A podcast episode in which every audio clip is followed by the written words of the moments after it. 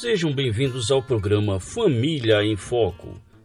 Num tempo onde famílias e casamentos têm sofrido com difíceis mudanças, a palavra de Deus traz segurança e orientações para que as famílias vivam e cumpram os propósitos para os quais foram criadas. Na apresentação, professor Márcio Ribeiro.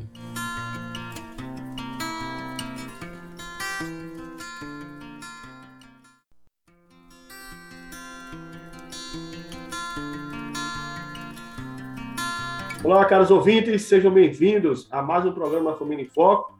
Como tínhamos prometido, voltamos com o nosso querido pastor Josemar Menezes para continuarmos falando sobre a família e o nono mandamento, né? Não darás falso testemunho contra o teu próximo. Esse é o nono mandamento.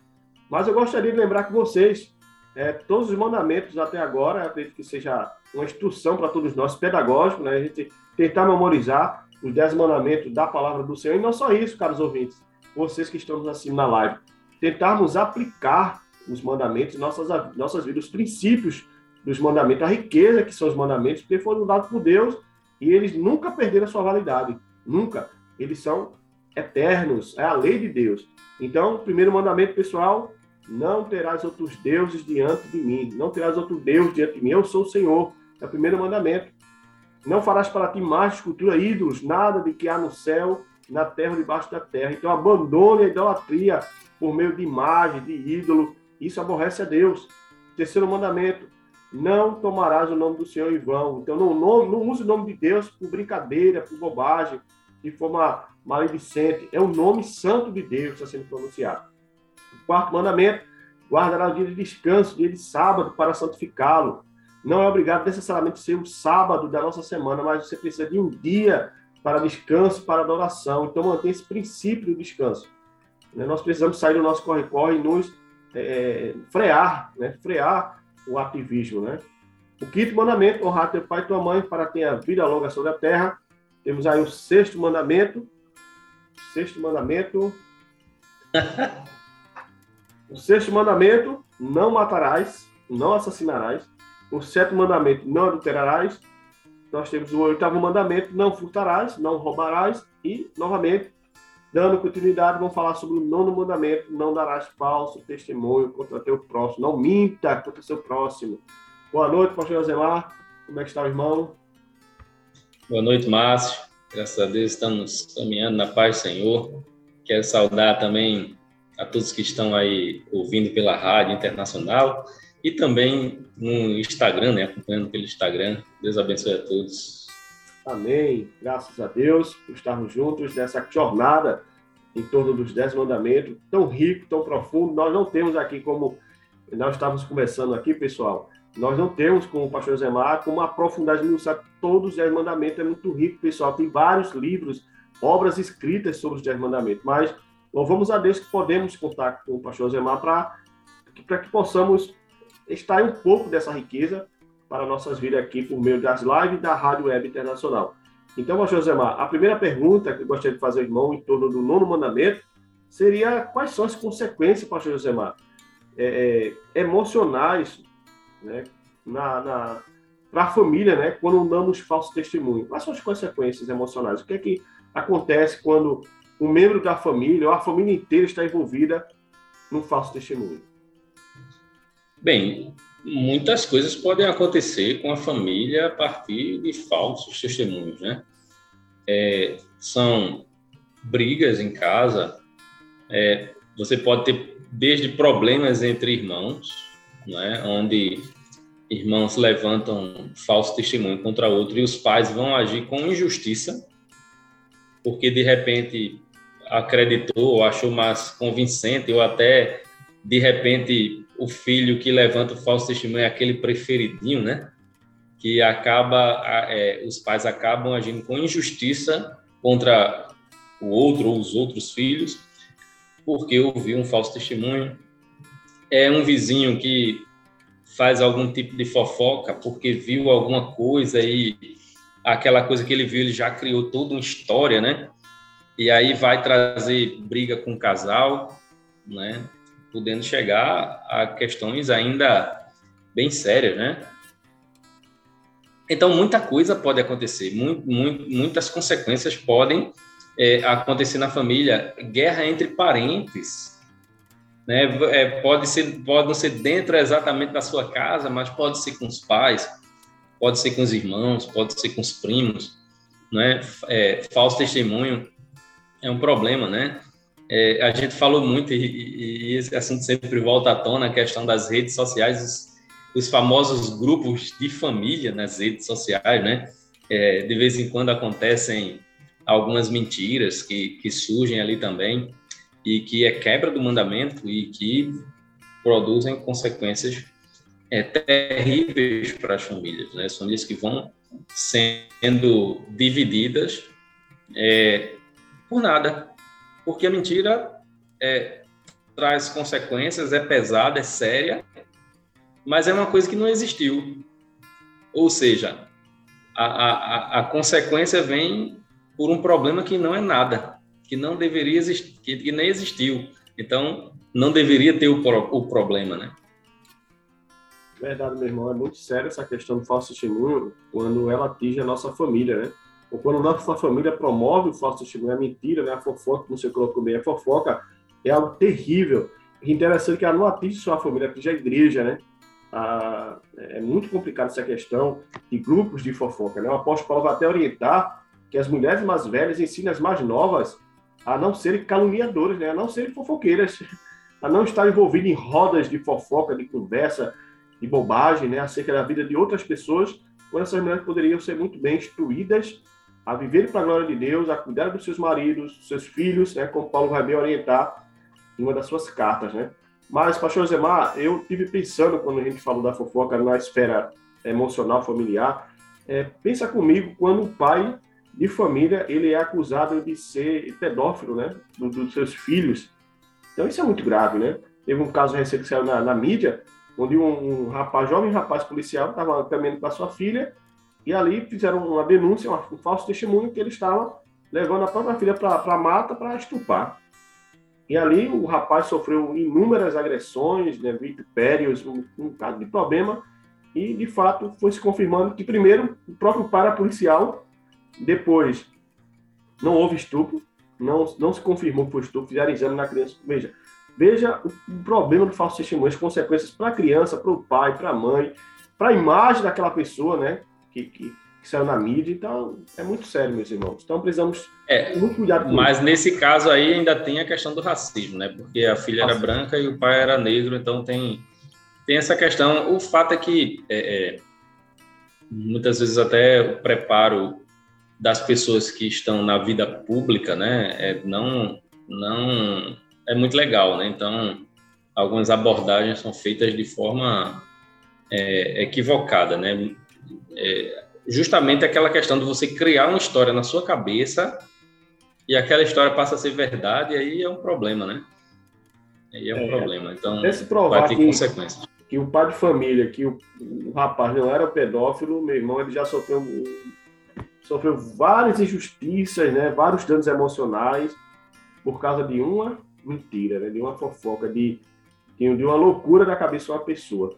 Mas eu pergunto ao senhor, pastor Zemar, por que as pessoas insistem em dar falso testemunho, insistem em criar mentiras, insistem em fofocar da vida do outro? Por que, meu irmão? De onde é que vem isso, hein?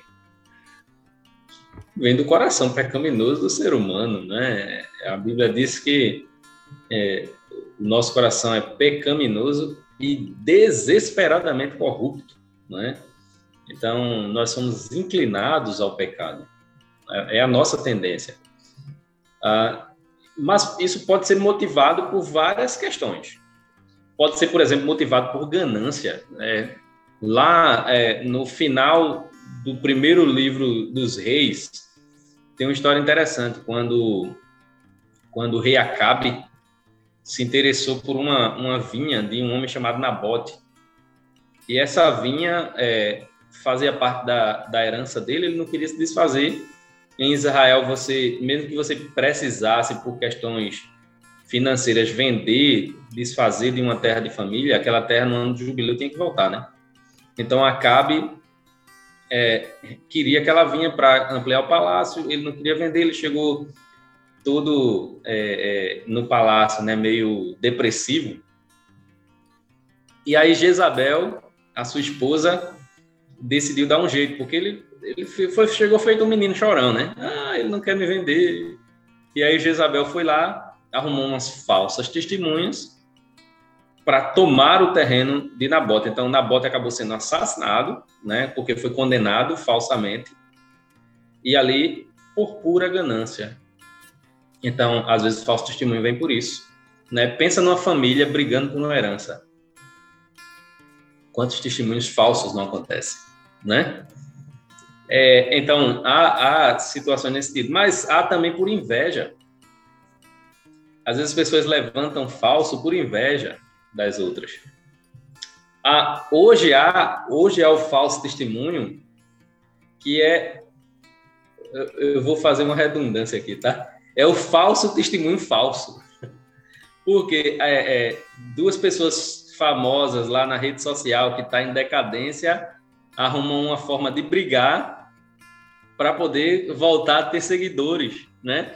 Então há diversas diversas possibilidades é, para que o falso testemunho é, possa acontecer por vingança. Às vezes você quer se vingar de alguém e vai usar é, pegar qualquer coisa dela ali para criar uma história e se vingar dela. Então há diversas questões, mas todas elas estão ligadas ao coração pecaminoso. É bom lembrar que Jesus, conversando ali com os fariseus, disse que eles eram mentirosos. E por que eles eram mentirosos? Porque eles eram filhos do diabo, né? Que é o pai da mentira. É, eu não acredito que qualquer pessoa que minta seja filho do diabo, né? É, às vezes a gente tem isso, né? Ah, se, de para criança, se você está mentindo, você é filho do diabo. Veja que Jesus disse aqui. É, eu acredito que quem vive na prática da mentira é, é diferente, né? É, você é, contar uma mentira porque você pecou ali, enfim. Imagina você que é crente, se você contou uma mentira, você passa a ser filho do diabo. Então, aí acabou. Tá pensando nisso, meu irmão. Então, tem muito crente que é filho do diabo. Se for, a, se for, é. a, se for só por causa de uma mentira. Mas, mas é quem vive nessa prática, quem tem a mentira como prática é, de vida né? É, na, na vez passada, na, semana passada, né, no, nessa, na primeira parte do mandamento, nós tratamos aqui da verdade personificada em Cristo. Mas a verdade também é personificada na palavra de Deus, né? É, João 17, 17 diz, é, Jesus, na sua oração, né, pelos discípulos, ele diz assim, santificados na verdade, a tua palavra é a verdade. Então, Jesus está intercedendo ali pelos discípulos, porque sabia tudo que eles iriam passar ali depois da sua morte e ressurreição, né? Então, Jesus recomenda recomenda-os ao Pai e, e pede para que eles se mantenham na verdade. E que verdade é essa? A palavra de Deus. Então, nós, como cristãos, precisamos reconhecer a nossa reconhecer o nosso coração pecaminoso, primeiro lugar. E como nós temos nosso coração pecaminoso, nós temos a tendência de ser levados, ou, por exemplo, uma outra causa da mentira, né? O medo das consequências. Às vezes você, você fez uma coisa errada e você não está disposto a pagar a consequência do seu erro, e aí você inventa uma mentira e depois vai ter que inventar outra, vai ter que inventar outra, mas não tem como sair. Uma hora vai cair. Quando cair, cai tudo não cai só a primeira que você devia ter assumido, cai tudo, e aí as consequências estão muito maiores que você pode é, imaginar. Muito bom, meu irmão. É, é um tema muito rico, né? O desdobramento da, da fofoca, da mentira, do falso testemunho, né? Contra o nosso próximo, ela tem consequências que a gente não tem noção.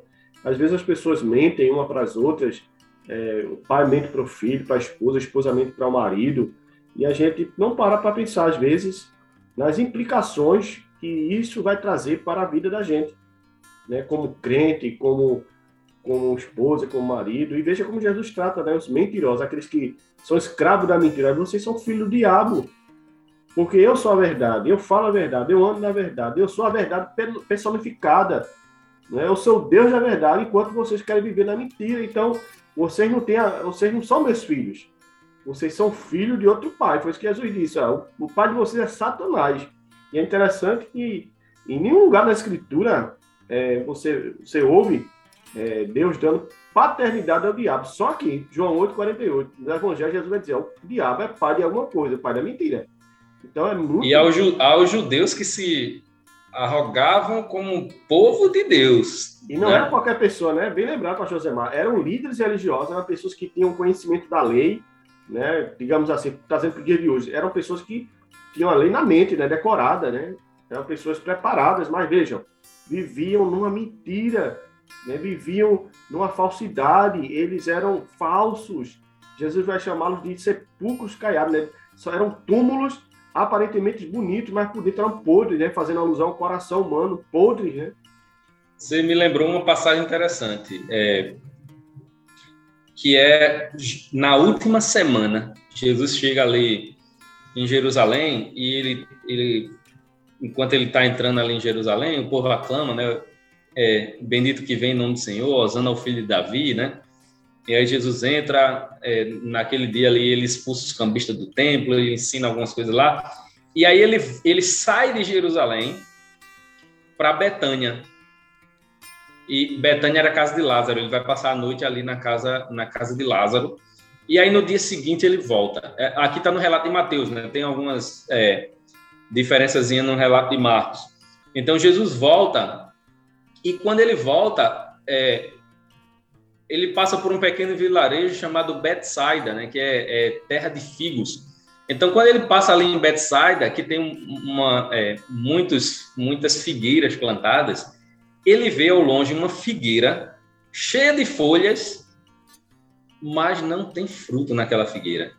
E Marcos acrescenta, porque não era tempo de figos. E aí Jesus vai e amaldiçoa aquela figueira e a figueira morre. É, é, isso aqui é contraditório porque é o único, o único milagre que Jesus faz para destruir nas Escrituras. Então, é, é, qual é a questão aqui, o ponto central dessa, dessa passagem aqui? Por que, que Jesus fez aquilo? A figueira, ela, ela tem um processo diferente das árvores comuns. Na árvore comum, é, a árvore bota, muda as folhas, né? Seca, as folhas caem todinho, aí cresce as folhas, depois crescem as flores e aí vem os frutos, né?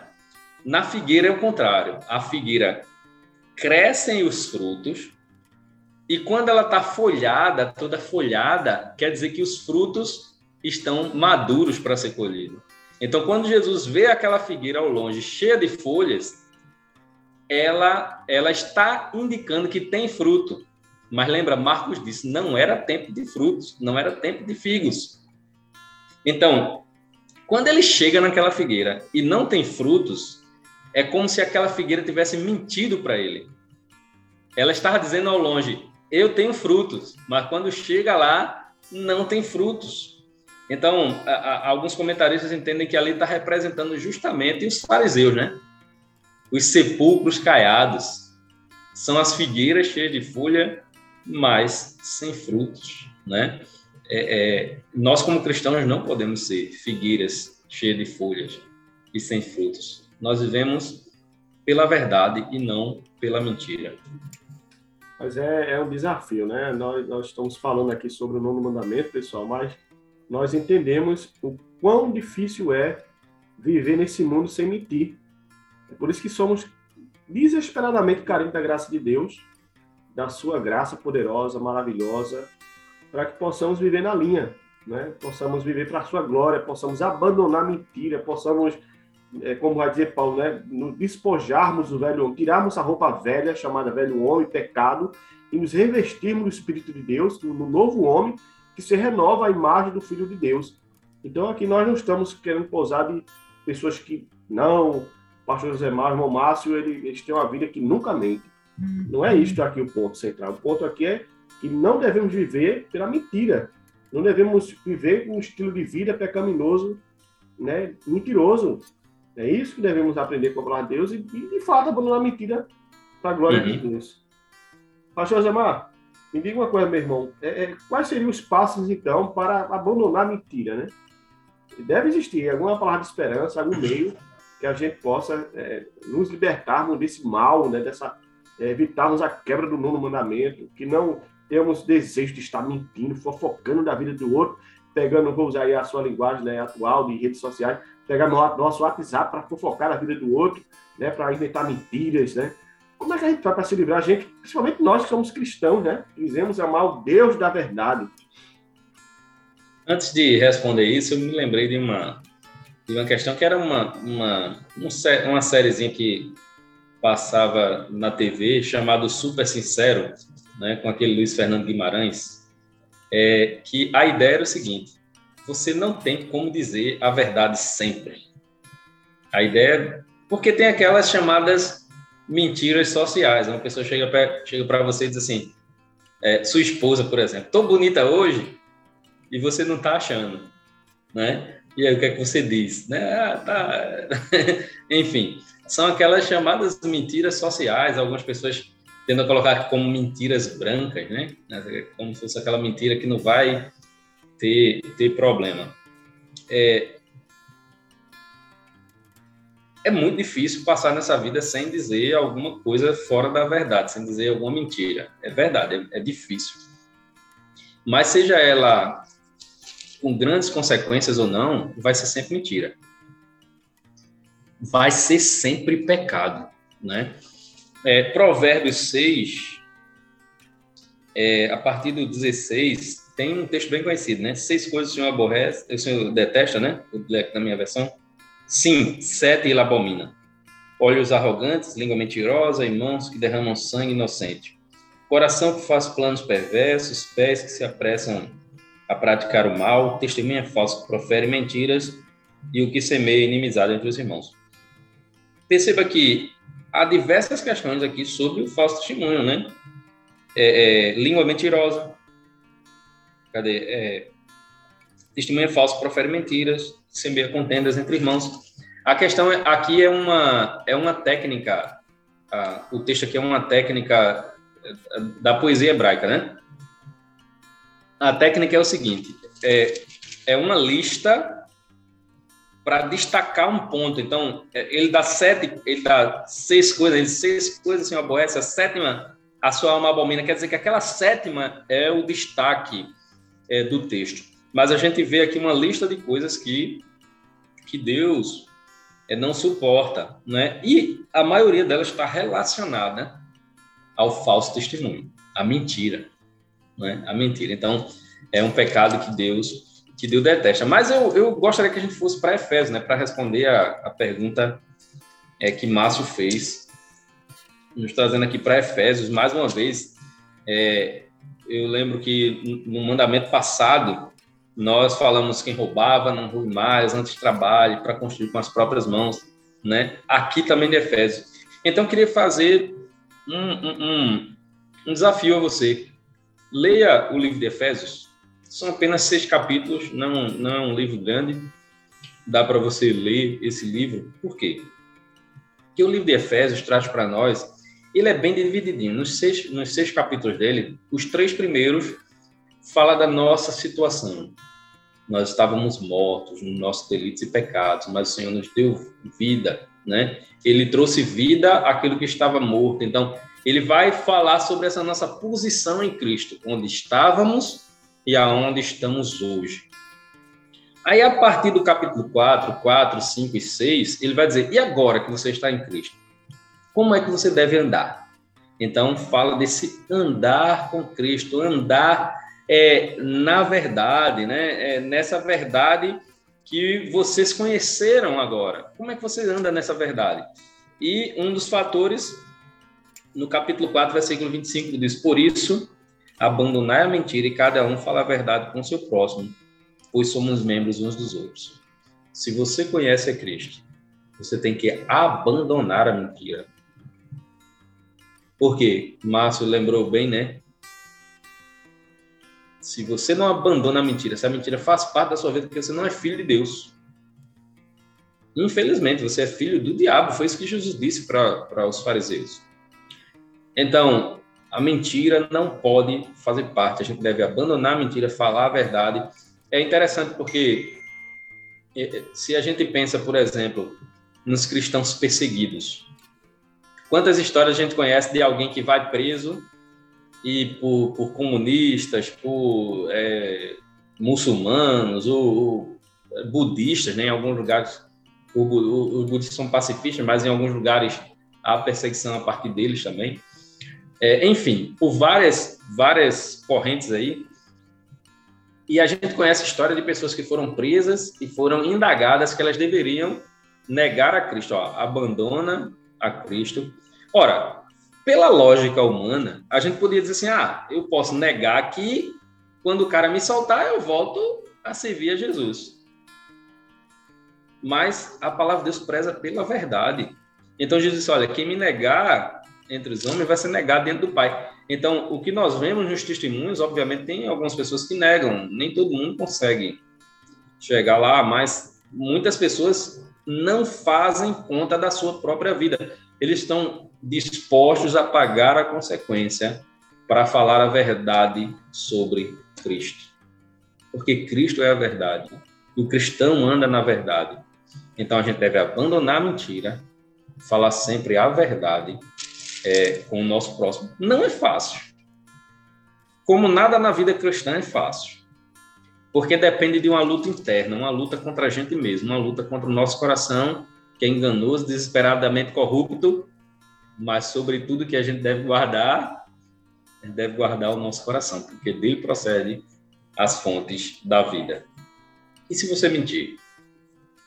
Caminhar é perdão, não é? Se confessarmos nossos pecados, ele, né, Deus, é fiel e justo para nos perdoar os pecados e nos purificar de toda injustiça. E aí João diz, né? Digo essas coisas para que vocês não pequem. Se todavia pecarem, nós temos um advogado diante do Pai, Jesus Cristo, o justo.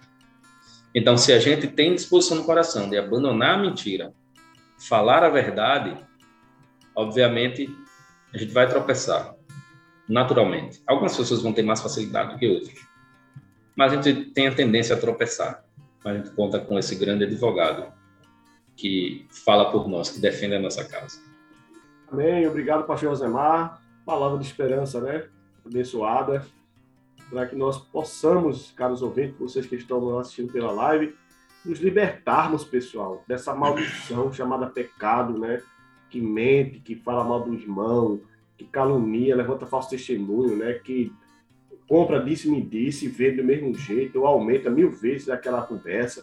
Que Deus guarde o nosso coração, como bem colocou o pastor Zé Mar, que Deus nos livre de viver uma vida mentindo, né? e uma vida mentirosa, uma vida que na nossa vida é uma vida de mentira. Que nós possamos viver para a glória de Deus, pessoal, viver, é, viver a, a, vida plena na presença do Senhor, como diz o apóstolo Paulo, né? Revistai-vos do novo homem que nasce segundo Deus, segundo a justiça, em retidão de procedimento e de verdade. Veja, sempre a verdade está acompanhando os filhos de Deus, porque o próprio Cristo é verdade, o Salvador é verdade, como colocou o pastor Zemar. Queria agradecer a vocês por essa presença, por essa audiência fantástica que vocês têm nos dado aí. Já estamos no novo mandamento. E gostaria de pedir ao pastor Zemar as considerações finais é, para essa live, para esse bate-papo é, junto à Rádio Web Internacional nessa noite. Amém. Eu só gostaria de lembrar que nós obedecemos os mandamentos, observamos os mandamentos é, como uma, uma régua, né? Olha, se eu estou indo bem, significa que eu estou agradando a Deus, né? Se eu estou indo mal, é, eu não estou agradando a Deus, estou indo por outro caminho.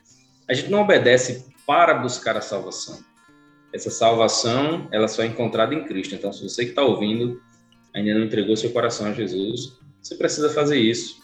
Porque se você simplesmente obedece os mandamentos sem é, entregar seu coração a Cristo, você vai ser uma boa pessoa, mas não alcançará a salvação, porque essa só vem através do sacrifício que Cristo fez por nós na cruz.